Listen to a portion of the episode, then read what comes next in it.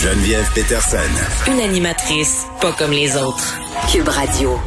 On parle avec Martin Geoffroy, comme chaque vendredi, directeur du CEFIR, prof de sociaux au Cégep Édouard Montpetit. Et aujourd'hui, Martin, on se parle euh, d'un concept qui est pas nouveau, mais qui fait, euh, qui défraie l'actualité de plus en plus à cause de la pandémie et de qu'est-ce qui se passe. Euh, la montée de ce qu'on pourrait appeler le citoyen souverain. Oui, le citoyen souverain, ou en tout cas les citoyens souverains, parce qu'ils sont quand même plusieurs euh, de par le monde.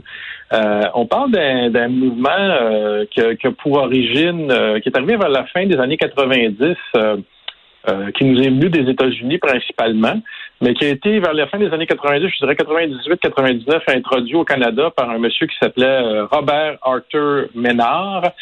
Robert Arthur Ménard, qui est un Québécois, euh, mm. et qui euh, et qui euh, introduit ça, qui, qui bon, qui, qui, a disparu de la carte aujourd'hui, mais qui a vraiment amené cette espèce d'idée des citoyens souverains. qu'on appelle aussi parfois, il y a différentes mouvances à l'intérieur de ce mouvement-là qu'on va appeler souvent les mouvements anti-autorité. Vous avez citoyens souverains, les, les, les hommes libres de la terre, les free men of the land. Bon, ils ont plusieurs noms. Et en fait, ce sont des gens qui disent que les lois euh, ne s'appliquent, en tout cas plusieurs lois ne s'appliquent pas à eux. Euh, pour toutes sortes de raisons qu'ils inventent, évidemment. Mais euh, vous allez me dire, bon, pourquoi des gens qui auxquels des lois s'appliquent pas, en fait, qui disent que les gens s'appliquent pas, ça peut être grave ou dangereux? Ben, c'est que ces gens-là embouteillent les cours au Canada. On aurait Oui, ce sont, ce sont des plaideurs quérulents. Là. Oui, de plaideur quérulant, en fait, un plaideur quérulant qui est, qui qui qui qui quand tu es déclaré par la Cour plaideur quérulant, c'est que tu abuses des procédures judiciaires, c'est-à-dire tu vas toujours en appel, en appel, même si tu perds, puis tu te fais euh, euh, ramasser. Euh, ça, vous ça, ça, ça, vous rappelle peut-être un processus qu'on a parlé la semaine passée avec le président des États-Unis. Mais oui, il pourrait être considéré comme un plaideur quérulant, M. Trump, effectivement. oui, il pourrait, mais je veux dire, c'est qu'il tient quelque part ses idées aussi de, de, de, de certains citoyens souverains. C'est que quand la loi fait pas son affaire, finalement, ben, il la réinterprète euh, à son avantage jusqu'à un certain point. Mais si on regarde ça d'un peu plus près, euh, euh, il y a plus de 1000 cas reliés euh, à, à, ces histoires-là de citoyens souverains qui ont été traités par les cours canadiennes depuis 2010. Et je vous dirais, depuis les quatre ou cinq dernières années, ces cas-là sont en augmentation.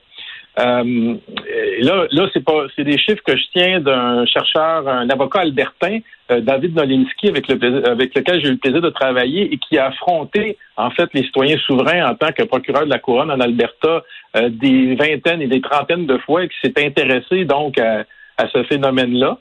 Euh, et, donc, on se retrouve en, cours et on, fait perdre du temps à la cour finalement pour toutes sortes de raisons. Mais M. Nolitsky avait fait une recherche et avait dit euh, c'était quoi les principales raisons?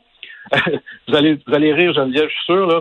Euh, ils ont une carte spéciale qui leur permet de sortir de prison quand ils veulent. Mais voyons. Euh, ils, ben font valoir ça, oui, oui. ça, c'est comme la carte du Monopoly, là. Quand tu pognes euh, le truc, tu peux. Euh, mais ils, sont, ils vont inonder la cour d'espèces de, faux pseudo-légaux documents.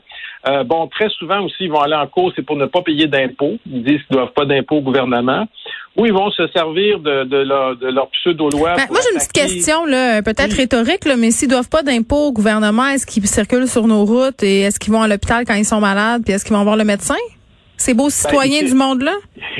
Ils circulent sur nos routes, mais ils n'ont pas de, ils ont pas de licence, euh, ils n'ont pas de leur immatriculation parce OK, ça va jusque-là, là. La loi, oui, dans certains cas, suis pas chez loin, la loi s'applique pas à eux, donc euh, ils n'ont pas à, avoir d'immatriculation. Mais je vais vous expliquer, ça peut aller très, très loin. Mais euh, ils veulent pas payer d'impôts.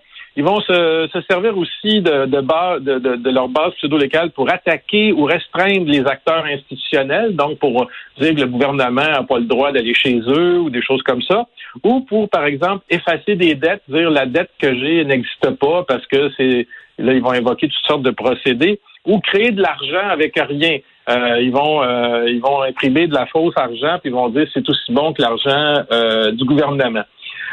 Bon, ce qui est relié à ça, c'est un principe un peu bizarre qui qui, s'appelle le principe de, de l'homme de paille, la dualité de l'homme de paille, c'est-à-dire que ou en anglais ils disent le Schwammen, c'est qu'ils disent que quand on est finalement on est libre et à partir du moment où on a un, certificat de naissance, le gouvernement nous assigne une identité sociale. C'est-à-dire que l'être humain euh, qui naît, puis le, gouvernement nous assigne donc cette identité sociale, puis pour eux, cette identité sociale-là nous est assignée à la naissance, on l'a pas acceptée. Vous voyez ce que je veux dire? Et, c'est pas faux quand on y pense, là, dans, en notre âme et conscience. Et donc, pour eux, le fait qu'on n'ait pas accepté cette identité sociale-là, l'essence de, de, tout ça va découler le fait que les lois ne vont pas s'appliquer à eux. C'est qu'en fait, ce qu'on appelle le contrat social, euh, dans leur cas, devient un contrat individuel. C'est l'individu qui donne le pouvoir au gouvernement et non l'inverse. Oui, mais est-ce qu'ils peuvent aussi euh, s'arroger euh, le pouvoir de faire appliquer certaines lois? Là, je pense entre autres à ce fameux principe d'arrestation citoyenne? Ben, c'est ça, c'est que eux, en fait, ils, s'arrogent des droits. Euh, même aux États-Unis récemment, il y, a, eu euh, une manchette qui nous disait que euh, il que tout un quartier sur la côte est américaine appartenait, leur appartenait parce qu'ils allaient chercher en arrière des descendants, certains de leurs descendants auxquels auraient apparu des maisons, puis que ces contrats-là n'avaient pas été passé finalement. Et, voyez un peu, euh, à un moment donné, il y a un groupe de certains d'entre eux qui se sont emparés, euh, qui ont tenu en otage le parc Yellowstone aux États-Unis pendant un mhm. certain temps parce qu'ils disaient que le parc appartenait au peuple américain, appartenait pas au gouvernement. Donc, que, que, autrement dit, un parc national, comme le Mont Saint-Bruno, ça appartient au peuple, ça appartient pas au gouvernement. Donc, ils n'ont pas à payer pour aller dans un parc, c'est la nature, ça appartient à tout le monde. Donc, dans leur cas, là, c'est l'individu qui donne le pouvoir au gouvernement, alors, et, non pas l'inverse. Et euh, souvent, par exemple, ils vont, euh, ils reconnaissent pas les, les, les, euh, les contrats professionnels, c'est-à-dire les ordres professionnels, c'est-à-dire que hmm. dans le cas, par exemple, de notre euh, citoyen souverain québécois qui est très actif en ce moment, Mario Roy, hmm. il se donne des pouvoirs d'être un avocat puis de donner des conseils juridiques oui, il dit même qu'il est en train de créer sa propre jurisprudence. Ça va très, très loin. Puis ce qui est inquiétant là-dedans, c'est qu'habituellement, c'est un paquet de berlu, ils sont pas tant. Mais, tu sais, on va se le dire, là, Martin, ce qui fait qu'une loi fonctionne, ce qui fait que la loi, avec un grand L, fonctionne, c'est que la population y adhère en majeure partie à partir du moment où une certaine partie de la population reconnaît plus le pouvoir de la loi, ben la loi, elle n'existe plus. Ben, c'est ça le problème. Et en fait, depuis que ces citoyens-là ont, commencé, on pourrait qualifier ça, là, les, juristes appellent ça d'une forme de révolte juridique euh, qui souvent va servir à légitimer euh, des activités criminelles. Euh, par exemple, on a eu donc, parfois, par exemple, si vous avez possédez pas de, licence pour votre voiture, par exemple, d'immatriculation, ben c'est une offense. Là, mm. Vous n'avez pas le droit de circuler.